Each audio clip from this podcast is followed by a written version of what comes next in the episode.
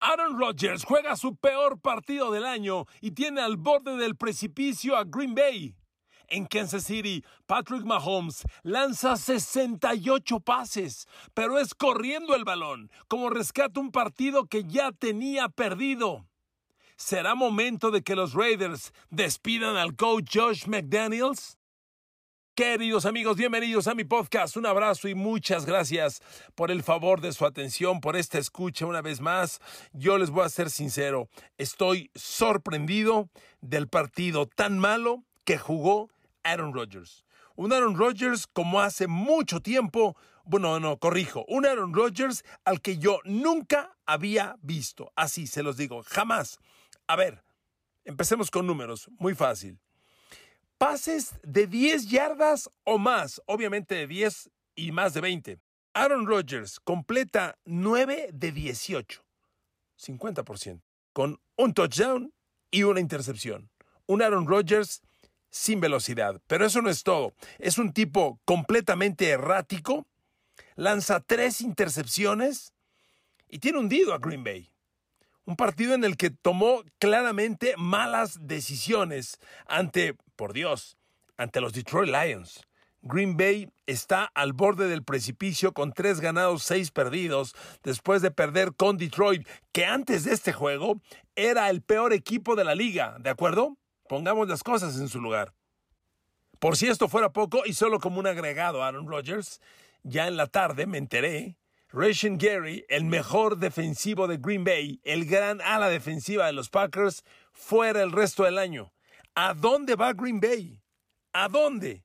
Amigos, honestamente, este equipo no tiene rumbo. Estamos viendo a un Aaron Rodgers confuso, un Aaron Rodgers, claro, sin receptores. Yo aquí encuentro una excusa para él, pero bueno, él colaboró en mucho. Es un tema que usted y yo hemos hablado, uff, hace meses. Y cuando le Aaron Rodgers en este partido, a ver, apenas el 50% de pases completos, un touchdown, tres intercepciones y la toma de decisiones tan errática de Green Bay. A ver, Green Bay no tiene razones para tener la defensa que está jugando y la línea ofensiva que está jugando. Dos áreas en las que Rodgers no tiene nada que ver. Pero bajo esas condiciones, tú esperas que el gran líder de Green Bay, el futuro Hall of Famer y sobre todo el coreback mejor pagado en la liga, el único que cobra 50 millones de dólares este año, te saca adelante al equipo. Pero amigos, no, simplemente no y no. Las cifras que suelen ser tan precisas, tan especializadas, donde Rogers hace notables diferencias, diferencias, esta vez no. A ver, pases en zona de gol, 0 de 4. 0 de 4.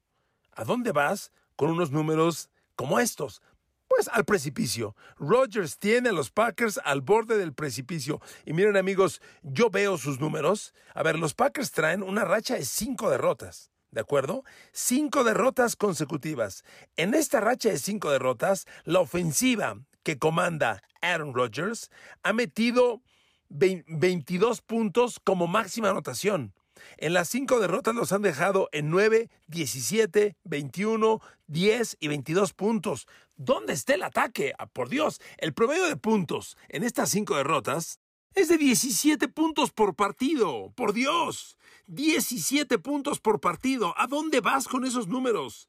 Y además es un Rodgers cuyos porcentajes de pases completos son ya muy bajos, normalmente en los 50, 60%, que es pobre, y ya no llega a las 300 yardas. Son cifras que te dan un parámetro para entender la potencia, el rango que tiene este equipo. Amigos, los Packers no van a ningún lado con estos números. Ya, ya de hecho, la marca de 3-6 pues los tiene al borde del precipicio. Y espéreme, este juego contra los Lions, uno dice, bueno, era una victoria casi hecha o que yo podría sumarle ya a los Packers, que no se dio, porque espéreme, ahora reciben a, a, Dallas, que claramente viene para arriba, y luego reciben a Tennessee, que usted vio el domingo en la noche, la batalla que le dio a Patrick Mahomes, y luego van a Filadelfia y van a Chicago, que viene al alza. Amigos, ¿podríamos estar hablando de un año perdedor para Green Bay. Pero lo grave de esta historia es que Green Bay jugó la temporada pasada el campeonato de la Conferencia Nacional. ¿De qué me están hablando? este Green Bay jugó la final de la Conferencia Nacional dos de las últimas tres veces. Uno de estos últimos tres años tuvo el mejor récord de la, de la Nacional. Entonces, ¿cuál es la razón de lo que estamos viendo? Al coach Matt LeFleur se le ha desplomado el equipo, empezando por su líder. Y bajo estas circunstancias, tú esperas que, que Rodgers saque la cabeza, levante la mano y empiece a generar las jugadas. No, yo ante Detroit vi un Aaron Rodgers que nunca había visto. Ya revisé el partido, no lo vi completo en su momento y veo un Rodgers, híjole, no quiero decir que tiró el partido, pero casi lo tiró, ¿eh? Intercepciones absurdas, malas decisiones, amigos, estoy sorprendido de lo que estoy viendo y honestamente creo que el resto de la temporada de los Packers va a ser muy mala probablemente hasta escandalosa, por si, porque si no ha podido, fíjese la racha de cinco derrotas que traen los Packers, ¿contra quién es? Giants, Jets, Commanders, Lions, por Dios. Eh, la de Buffalo la entiendes, pero estas cuatro derrotas eran partidos, eh, ya no digo ganables, competibles. Y los perdió todos con una ofensiva inexistente. Amigos, escuche por favor lo que le voy a decir. Para mí, el resto de la temporada de los Packers puede ser escandalosa de lo mal que van a acabar. Yo no veo manera de que esto mejore. Nunca había visto un Aaron Rodgers como el que vi ahora. Cuidado. Pueden pasar cosas muy graves. Este equipo, coreback y, directiva han estado al límite del divorcio. Lo que está pasando, ¿usted apostaría a que el año que entra Rodgers vuelve, LeFleur vuelve y todo bien? La neta, yo no. vamos a ver cómo concluye la temporada. Yo no la veo bien y, la, y reitero, la veo de mal a escandalosa. Podría ser el principio de un divorcio. Ahí se lo dejo. Valórelo, razónelo. Yo no veo razones para que esto pudiera mejorar, ¿ok? Bueno, vamos a otros números. Oiga, yo mi podcast del domingo lo preparo en la tarde y lo grabo, pues Em, empezando la noche, digamos a las 7, a las 8 de la noche, para tener todo listo, el trabajo de producción. Y pues el juego de domingo en la noche normalmente lo omito, por eso no hablé de él en el podcast del lunes. Oiga, Mahomes, 68 pases lanzados, 68. Le digo una cosa con toda honestidad, no recuerdo en mi vida haber visto un coreback que lance tantos pases. ¿Sabe cuál es el récord de más pases lanzados en un partido? 70. Mahomes se quedó a dos. Ahora, pregunta obligada. ¿Y es esto bueno para Kansas? Porque Mahomes lanza 68 pases, completa 43, 440 yardas, solo un touchdown, una intercepción y cuatro capturas. Un Mahomes que la mayor parte de la noche se veía sin recursos.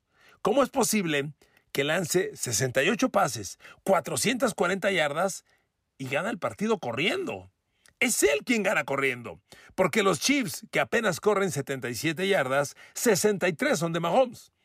Mahomes gana el partido, lo, manda a tiempo extra, cuando tenía tercera y 17 y el genio corre 20 yardas. A ver, Mahomes está entrando a un escenario de genios, se lo digo de verdad. Yo vi en plenitud a Michael Jordan, yo vi en plenitud a Tom Brady, y eran jugadores que en momentos de crisis uno decía, ¿cómo diablos pasó esto? Es imposible que esto ocurra. Bueno, fueron atletas que siempre encontraron la forma de ganar. Incluso, no quiero decir de manera mágica, pero de manera inesperada, impensable. Que Mahomes lance 68 pases, 440 yardas y gane el juego corriendo. A ver, no me chinguen. ¿De qué estamos hablando? ¿Cómo es esto? Ah, lo hace Mahomes. Lo hace Mahomes y ganar es ganar y Mahomes deja en claro que es un genio que simplemente encuentra caminos para ganar. Ok, acto seguido, ¿qué está pasando en Kansas? Amigos, perdón lo reiterativo, es un equipo que se ha quedado sin playmakers. Se los dije al arrancar la temporada. Mire, no es que venga yo terco, aferrado a mi, a mi análisis previo a la temporada, pero es que cada semana tengo más argumentos. Si bien Chiefs rescata triunfos como este, que honestamente lo tenía perdido, lo tenían perdido. Tennessee jugó inesperadamente un partido que nadie esperábamos y bueno, lo perdieron porque es imposible que haya un coreback como Malik Willis que complete cinco pases. Ahorita le comento algo de Malik Willis, pero lo de Mahomes le quiero decir esto. Es el tercer partido consecutivo en el que Mahomes y Travis Kelsey no completan pase de touchdown, ¿ok? Y además, las defensas rivales es algo que usted y yo aquí comentamos, y perdóneme que traiga esos temas de que yo se lo dije, no, no me gusta ser así, pero vaya, aquí lo platicamos. Yo le dije, a ver, quítenle a Travis Kelsey a Mahomes, y quiero que Mahomes me gane el partido. Y es muy difícil. A Mahomes le está costando, uff, sangre ganar los partidos. ¿Por qué se lo digo? A ver, el domingo en la noche, Mahomes buscó a Kelsey 17 veces. 17 pases lanzados. Solo completó 10. Estamos hablando de que Mahomes en el partido, en todo su desarrollo, completa, eh, lanza 68 pases y completa 43 cercano a un 70% pases completos y resulta que con su mejor receptor, que es Travis Kelsey, apenas completa 10 de 17 y no consigue touchdown. Y además, lo único que rescató en esas recepciones Kelsey fueron 7 primeros y 10. Valiosos, pero nada más. Y cuando le quitas a Kelsey, Mahomes se queda casi sin armas. Va con Juju Smith-Schuster que entrega algo. A ver, Juju Smith-Schuster no tuvo touchdown, le lanzó 12, completó 10, buena cifra, apenas 88 yardas. No hay gran profundidad, pero eso no importa. Mientras muevas las cadenas y consigas en Enzo en puntos, está bien. Pero aquí no hubo touchdown y fuera de eso, se acabaron los blancos se acabaron. Fue una noche respetable para Michael Herman con seis recepciones, 70 yardas, tiene un touchdown que es valioso y se acabó. A Justin Watson lo está rescatando, lo está buscando, aunque solo completó dos de cinco y, y se acabó. Amigos, cada semana que transcurre, yo veo a un Patrick Mahomes con menos y menos y menos blancos. Ahora, gana Kansas City, porque amigos, es increíble lo de Malik Willis. A ver, amigos, Malik Willis es un coreback NFL. Yo entiendo que es un coreback novato. Lanzó 16 pases. Dios mío, completó 5.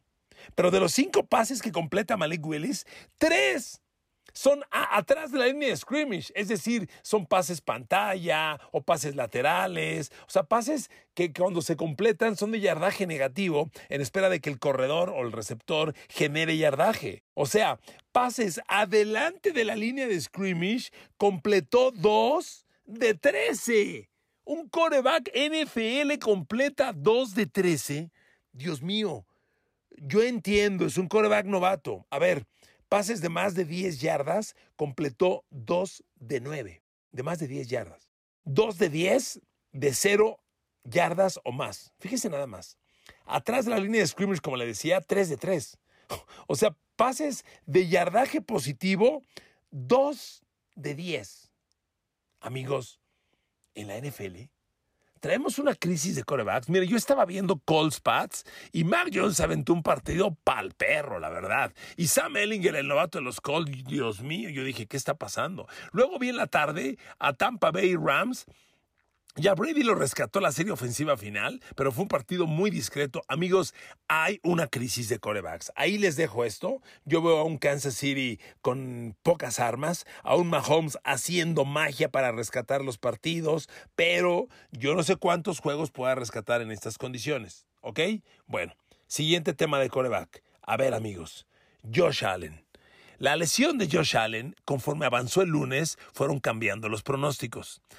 Josh Allen fue golpeado en el brazo derecho al momento de lanzar. No hay nada peor para un coreback que te golpeen el brazo pasador cuando estás en movimiento de lanzar. Vas en plena potencia, estás moviendo todas las articulaciones. Cuando un coreback lanza, se mueve el hombro, se mueve el codo, se mueve la muñeca, se mueven los dedos, se mueve todo. Y a máxima potencia. Si ahí te pegan, si ahí te meten un brazo, es muy peligroso. Y ahí le pegaron a Josh Allen. En este momento está reportado como lesionado pero en evaluación, lo que llaman day to day. Vamos a ver qué ocurre. Pero a ver amigos, uno, eso es grave. Dos, Josh Allen en los últimos dos partidos, el quarterback de los Bills, trae dos touchdowns, cuatro intercepciones. Yo les he dicho siempre, todo atleta, todo jugador, todo ser humano tiene baches, tiene caídas y luego tiene repuntes. Josh Allen está entrando a un bache personal. Y eso es válido, no pasa nada, tampoco voy a extralimitar el, comentario. Pero que lleven los últimos dos partidos, dos touchdowns, cuatro intercepciones y su ofensiva en los últimos dos partidos haya generado apenas 44 puntos totales, mm, a mí me llama la atención. Siguiente tema. Josh Allen ya tiene ocho intercepciones. ¿Ya lo vieron?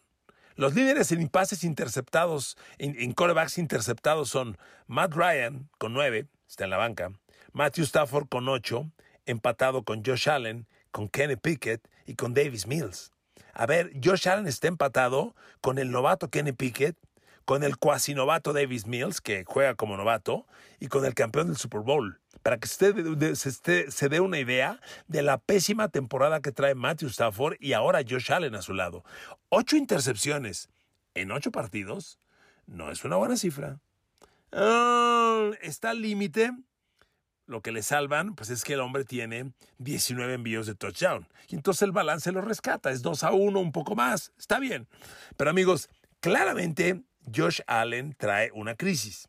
Y solo para concluir, porque ayer hablamos de Allen también, para concluir, el partidazo que le dieron los Jets al perímetro, el perímetro de los Jets a los receptores de los Bills. Frenar a Stephon Diggs y a Gabriel Davis es cosa que yo no había visto nunca como lo hicieron los Jets. A Stephon Diggs lo dejaron en cinco recepciones de 10 pases que le lanzaron. Cinco recepciones. Lo único que hizo Stephon Diggs fueron cinco primeros y 10. Y le digo otra cosa, en el segundo medio lo blanquearon. A Gabriel Davis lo dejaron en dos recepciones de cinco pases. Vaya, Josh Allen lanzando a Stephon Diggs y Gabriel Davis contra los Jets terminó siete pases completos de 15 lanzados cero touchdowns y una intercepción. Ojo, ojo, que los Jets le hagan esto a Allen, a Dix y a Davis. Si usted me lo cuenta el viernes, le digo, no te creo, no te creo, pasó. Josh Allen entró un bache. Vamos a ver cuánto tiempo para que salga, porque es un cuate hecho a prueba de balas. Pero de que esté en un bache, esté en un bache. ¿eh? De eso que nadie tenga la menor duda. Y finalmente, amigos, cierro este podcast. A ver, Raiders Nation. ¿Es momento de despedir a Josh Allen? ¿Se atreverá Raiders en el primer año a despedir un coach? Miren, ayer, al perder otra vez los Raiders, un partido que, por Dios, un partido que los Raiders pierden y que nunca debieron perder. A ver, amigos, los Raiders le iban ganando a Jacksonville 20 a 0. 20 a 0 casi al medio tiempo. Y Jacksonville metió 27 puntos sin respuesta y ganó 27 a 20. Y no es la primera vez que le pasa a estos Raiders, porque al inicio de la temporada los Raiders le ganaban 23-0 a Arizona, 23-0, y los Cardinals metieron 29 puntos sin respuesta. Segunda vez. Eso es manejo de juego. Josh McDaniels, perdóname. Y ayer corrieron a Frank Reich, el coach de los Colts. Por eso le pregunto, ¿Será posible que los Raiders corran a Josh McDaniels? Ayer surgieron versión, eh, reportes de la directiva diciendo que no, que está firme, que va a seguir, que va a haber cambios, pero él se queda. A ver, amigos, yo les quiero compartir este dato. Tengo los números de Josh McDaniels cuando fue coach de los Denver Broncos en el 2009-2010 que fueron las únicas dos temporadas que dirigió a los Broncos, 2009 y 2010. En el 2009 empezó con 8 ganados, 8 perdidos, en el 2010 se cayó a 3-9 y que lo votan. Ahí le dijeron gracias, se acabó la historia. Entonces, mi punto es el siguiente. Si usted suma el récord de la segunda temporada de Josh McDaniel al mando de los Denver Broncos, que fue 3 ganados, 9 perdidos, al 2-6 que trae hoy con los Raiders, esto quiere decir que el señor Josh McDaniels tiene 5 ganados, 15 perdidos en sus últimos 20 partidos como coach NFL. 5 ganados, 15 perdidos. Yo le pregunto, ¿Merece una oportunidad más? ¿No será que estos datos contundentes que aquí están, dirigió a los Broncos en el 2010, su segundo año, repito, y los, los tenía tres ganados, nueve perdidos cuando lo votaron al partido 12? Ahora tiene a los Raiders dos ganados, seis perdidos. Si sumamos ambos récords, Josh McDaniels tiene cinco ganados, 15 perdidos en los últimos 20 partidos. Mi pregunta es, ¿no son estos datos? Contundentes y suficientes para darte cuenta que es un coach que no tiene, que no tiene futuro? A ver, el récord acumulado de McDaniel como coach en los dos años en Denver y este que lleva con Raiders es 13-23. 13 ganados, 23 perdidos. En ningún momento, ni en los dos años con Denver, ni hoy con Raiders, en ningún momento ha tenido récord ganador. Y le repito, sumando sus últimas dos temporadas, la segunda en Denver y la actual con Raiders, trae 5 ganados, 15 perdidos. A ver, ¿usted cree que este hombre merece otra oportunidad? No son suficientes evidencias de que como head coach no da. A ver, ayer corrieron a Frank Reich. Frank Reich es un gran coordinador ofensivo. Ese es su futuro. No es buen coach. No, no es buen head coach. Su futuro es seguir de coordinador ofensivo. Ah, pues Josh McDaniels es la misma historia. Para mí, los números ya son evidentes. ¿Qué más quieres ver? ¿Qué más tiene que hundir a los Raiders? A mí me sorprende.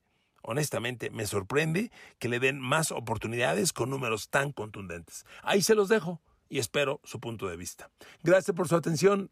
Los abrazo, los quiero mucho. Que Dios los bendiga.